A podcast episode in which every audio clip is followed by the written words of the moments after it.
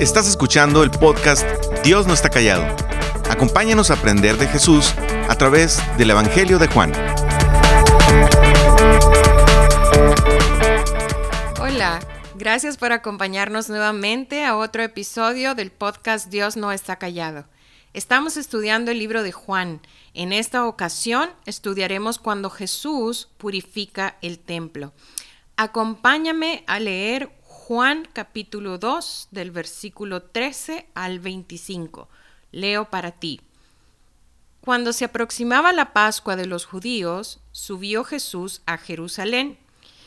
Y en el templo halló a los que vendían bueyes, ovejas y palomas, e instalados en sus mesas a los que cambiaban dinero.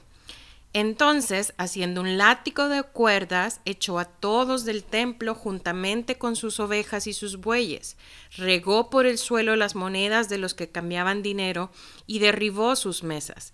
A los que vendían las palomas les dijo, saquen esto de aquí. ¿Cómo se atreven a convertir la casa de mi padre en un mercado? Sus discípulos se acordaron de que está escrito, el celo por tu casa me consumirá.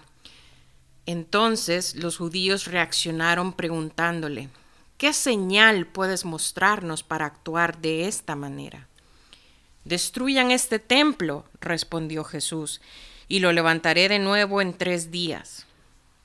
Tardaron cuarenta y seis años en construir este templo y tú vas a levantarlo en tres días. Pero el templo al que se refería era su propio cuerpo. Así pues, cuando se levantó de entre los muertos, sus discípulos se acordaron de lo que había dicho y creyeron en la escritura y en las palabras de Jesús. Mientras estaba en Jerusalén durante las fiestas de la Pascua, muchos creyeron en su nombre al ver las señales que hacía. En cambio, Jesús no les creía porque los conocía a todos. No necesitaba que nadie le informara nada acerca de los demás, pues él conocía el interior del ser humano. Quiero que nos detengamos un momento a entender algunos detalles muy importantes que nos dan los versículos 13 y 14. Cuando se aproximaba la Pascua de los judíos, subió Jesús a Jerusalén y en el templo halló a los que vendían bueyes, ovejas y palomas e instalados en sus mesas, a los que cambiaban dinero. Estos dos versículos son muy importantes. Primero, nos dice que cuando suceden los eventos que nos relata este pasaje, estaba por celebrarse la Pascua. Pero, ¿qué es la Pascua? La fiesta de Pascua es uno de los eventos más significativos en la historia bíblica. Si te vas al Antiguo Testamento, encontrarás que Éxodo 12, del 1 al 14, relata los sucesos que llevaron a los judíos a conmemorar la fiesta de las Pascuas. Como lo explica un artículo en Coalición por el Evangelio, Egipto acaba de ser devastado por una serie de nueve plagas. Esto no es solo una racha de mala suerte. Dios está juzgando a Egipto y a la vez está cumpliendo una promesa. Él había jurado a Abraham, Isaac y Jacob que sus hijos tendrían la tierra de Canaán como herencia. Sin embargo, habían estado atrapados en Egipto por siglos. Antes de liberarlos de la mano del faraón hay una última plaga, la más severa de todas. Dios hiere de muerte a todo primogénito de Egipto. Para que ninguno de los israelitas fuera tocado, Dios les instruyó a tomar un cordero de un año de edad y sin mancha ni defecto, y esa noche debían matar a ese cordero y poner la sangre a los postes de sus puertas, y cuando Dios viera la sangre, Él pasaría de largo. De manera que la Pascua es una celebración de la obra amorosa de Dios por su pueblo. En ella Dios pasó por alto las casas de israelitas, imperfectos y pecadores, el día que juzgó a Egipto, y las pasó por alto en base al sacrificio de un cordero inocente. Dios perdona a los hijos de Israel no porque sean mejores que los hijos de Egipto, sino porque un cordero sin mancha muere en su lugar y su sangre cubre su puerta. ¿Te suena familiar a lo que Jesús hizo por la humanidad? No es coincidencia. Desde este evento, la última plaga contra Egipto, cada año se celebra la Pascua con el propósito que el pueblo recordara una vez al año la obra maravillosa de redención que Dios había realizado a su favor en Egipto. Celebrar la Pascua motivaba al pueblo a recordar constantemente lo que Dios había hecho para vivir fielmente y en arrepentimiento delante de Dios. Segundo, Mira cómo continúa el versículo 13. Y estaba cerca la Pascua de los judíos y subió Jesús a Jerusalén. Mira, en esta época no habían varios templos como hoy los conocemos. Habían sinagogas de reunión, se reunían a estudiar y recitar las escrituras, pero no estaban todos los instrumentos para las diferentes fiestas y conmemoraciones. Solo en Jerusalén estaba el templo, el único templo. Y por lo tanto, lo que nos estaba diciendo este versículo es que los eventos que Juan está por relatar sucedieron en vísperas de las celebración de la Pascua, la cual se celebraba única y exclusivamente en el templo como lo ordenaban sus leyes. Una tercera observación, mira el versículo 14. Y halló en el templo a los que vendían bueyes y ovejas y palomas y a los cambistas sentados. ¿Qué hacían personas vendiendo bueyes, ovejas y palomas y personas cambiando monedas afuera del templo? Si tú nos escuchas de cualquier país de Latinoamérica al azar, te habrás dado cuenta que es normal ver personas vendiendo afuera de las iglesias. Dependiendo del país de donde nos escuches, venden tacos, arepas, pupusas, algún raspado o agua fresca. Pero vender bueyes, ovejas y palomas está como un poco raro. ¿Por qué alguien vendería esos animales no domésticos? Y aún más, ¿por qué alguien quisiera comprarlos? La respuesta es simple.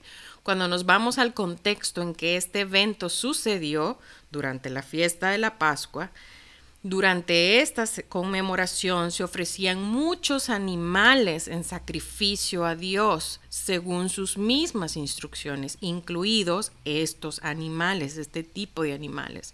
Esto lo podemos leer más en detalle si tú quieres eh, leerlo. Eh, lo puedes leer en Números capítulo 28, del 16 al 25 puedes leer más al respecto. Durante esta celebración venían a Jerusalén adoradores procedentes de todo Israel y del imperio romano. Debido a que muchos recorrían largas distancias, era inconveniente, te imaginarás, traer consigo a los animales para el sacrificio. De ahí que leemos que habían bueyes y ovejas que se vendían en el patio del templo. Tú dirás, bueno, eso explica lo de los animales, pero ¿por qué habían personas cambiando monedas? En esta época, los judíos estaban dispersos en diferentes ciudades y para la Pascua debían ir al único templo, el cual estaba en Jerusalén, y dar una ofrenda como estaba estipulado, pero esta ofrenda debía ser en la moneda de ellos. Muy probablemente lo que nos relata el versículo 14 es que al entrar Jesús en aquella ocasión en el templo de Jerusalén, vio que se había transformado en algo parecido a un corral de ganado. Infiero por el relato que por todas partes se podía notar el hedor, el mugido de los animales destinados al sacrificio. Me gustaría acotar aquí algo muy importante eh, muy, que muy probablemente sucedía. El texto no lo dice, lo infiero nuevamente al leer este pasaje. Probablemente estos mercaderes eran personas oportunistas que veían en esta temporada la ocasión de ofrecer un servicio y obtener cuantiosas ganancias. Algunos de los judíos que llegaban a la celebración de la Pascua venían de muy lejos y para ahorrarse molestias y disgustos, los animales para el sacrificio se compraban allí mismo como es natural del corazón del ser humano, probablemente estos cobraban precios exorbitantes por estos animales. Por otra parte, en el templo solo se podían ofrendar monedas de ellos y cada fiel debía pagar el tributo anual. Los cambistas también cobraban su parte por cada operación de cambio y esto daba oportunidad para el abuso. Tanto vendedores de animales como cambistas sacaban provecho de la situación para lograr ganancias monetarias. Entonces estamos haciendo un ejercicio de poner, de entender más a profundidad estos versículos que nos está, que, acabamos de leer, poder entender lo que está sucediendo, el contexto inmediato sobre el cual eh, se da lo que a continuación nos dice el versículo 15, que es la reacción de Jesús. Entonces, sin perder de vista lo que hemos leído en los versículos anteriores, mira lo que dice el versículo 15. Entonces, haciendo un látigo de cuerdas, echó a todos del templo juntamente con sus ovejas y sus bueyes, regó por el suelo las monedas de los que cambiaban dinero y derribó sus mesas. A los que vendían las palomas les dijo, saquen esto de aquí, ¿Cómo se atreven a convertir la casa de mi padre en un mercado? Jesús expulsó a los mercaderes juntos con los bueyes y las ovejas. Lleno de un celo santo, Jesús se dirigió hacia los cambistas y volcó sus mesas de manera que desparramó las monedas. Hay personas que les sorprende la reacción de Jesús. Algunos tratan de maquillar un poco la situación y de excusar a Jesús suavizando el relato. Pero es muy importante que digamos lo que dice el texto, porque hay una razón por la que Jesús actuó de esta manera y no hay nada de qué excusarlo. Él es el Hijo de Dios y lo que Él hizo purificar el templo fue una profecía anunciada desde el Antiguo Testamento respecto al Mesías. Mira lo que dice Malaquías 3, 1 y 2 y Zacarías 14, 20 y 21, dos libros escritos cientos de años atrás de este evento. Y se lo leo para ti. He aquí yo envío mi mensajero, el cual preparará el camino delante de mí y vendrá súbitamente a su templo el Señor a quien vosotros buscáis, y el ángel del pacto a quien deseáis vosotros. Y aquí viene, ha dicho Jehová de los ejércitos. ¿Y quién podrá soportar el tiempo de su venida? ¿O quién podrá estar en pie cuando Él se manifieste? Porque Él es como fuego purificador y como jabón de lavadores. Mira lo que dice Zacarías. En aquel día estará grabado sobre las campanillas de los caballos, santidad a Jehová, y las ollas de las casas de Jehová será como los tazones del altar, y toda olla en Jerusalén y Judá será consagrada a Jehová de los ejércitos, y todos los que sacrificaren vendrán y tomarán de ellas, y cocerán en ellas, y no habrá en aquel día más mercader en la casa de Jehová de los ejércitos. De acuerdo al testimonio escrito de la ley y los profetas, habían milagros que solo el futuro Mesías esperado iba a poder hacer, entre los cuales estaba el celo por el templo, la limpieza del templo, limpiar el templo al decir, dejad de hacer de la casa de mi padre una casa de mercado, lo que hemos llamado la purificación del templo, es el cumplimiento de las señales que efectuaría el Mesías. Mira lo que dice el versículo 17. Entonces se acordaron sus discípulos que está escrito, el celo por tu casa me consumirá. Esta frase es parte del Salmo 69.9. Sus discípulos lo recordaron al oírlo. Este versículo indica que Jesús no toleraría la irreverencia hacia Dios. Esto nos dice que ellos, los testigos de lo que acaba de suceder, deberían haber reconocido a Jesús en ese mismo instante como el Mesías que estaban esperando. Deberían haber caído de rodillas y reconocer que delante de ellos estaba el Mesías mismo. Sin embargo, mira lo que sucedió, versículo 18. Y los judíos le dijeron, ¿qué señal nos muestras, puesto que haces esto?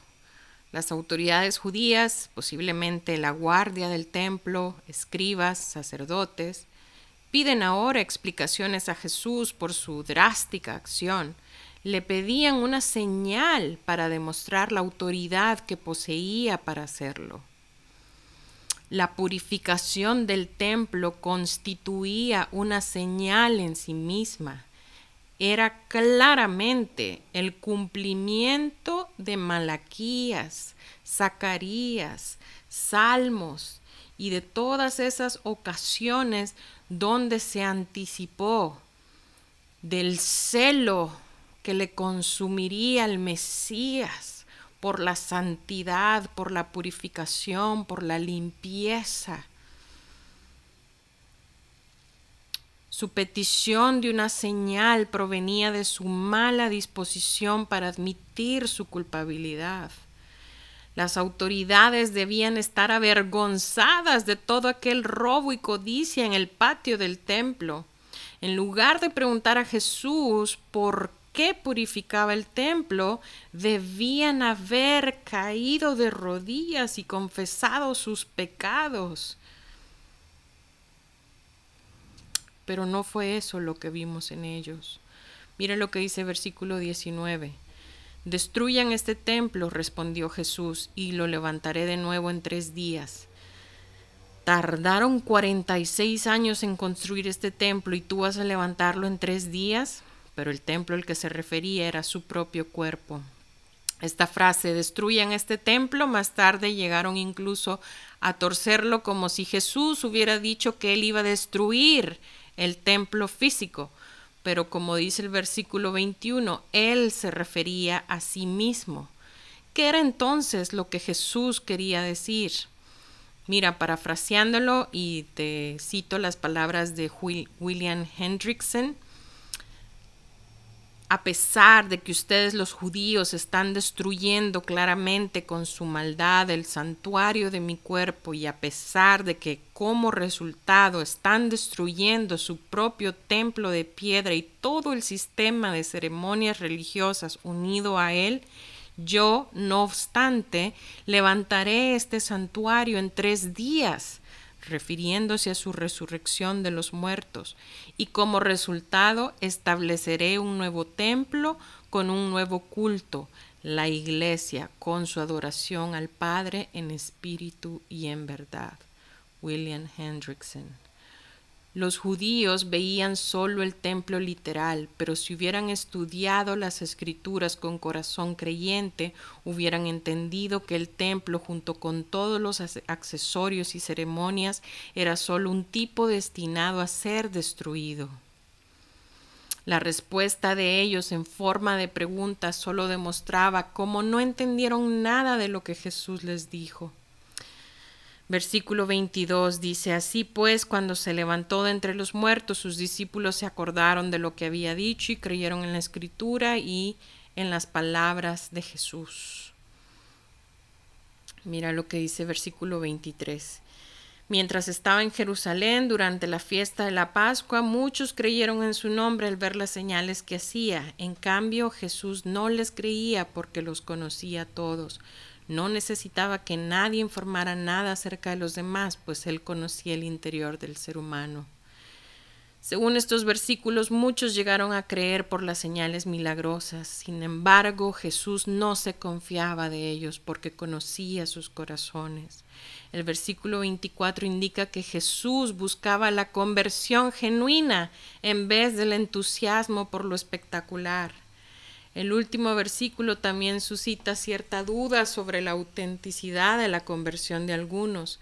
En este contraste entre el versículo 23 y 24 revela que creer en su nombre significa mucho más que un simple acuerdo intelectual.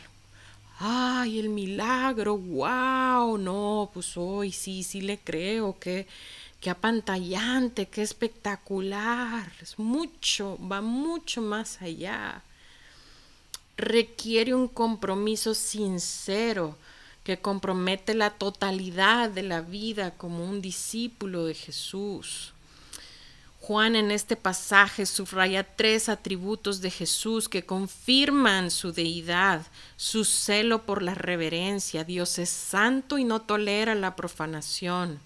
Su poder de resurrección. Jesús habló de su muerte y su resurrección. Su percepción de la realidad.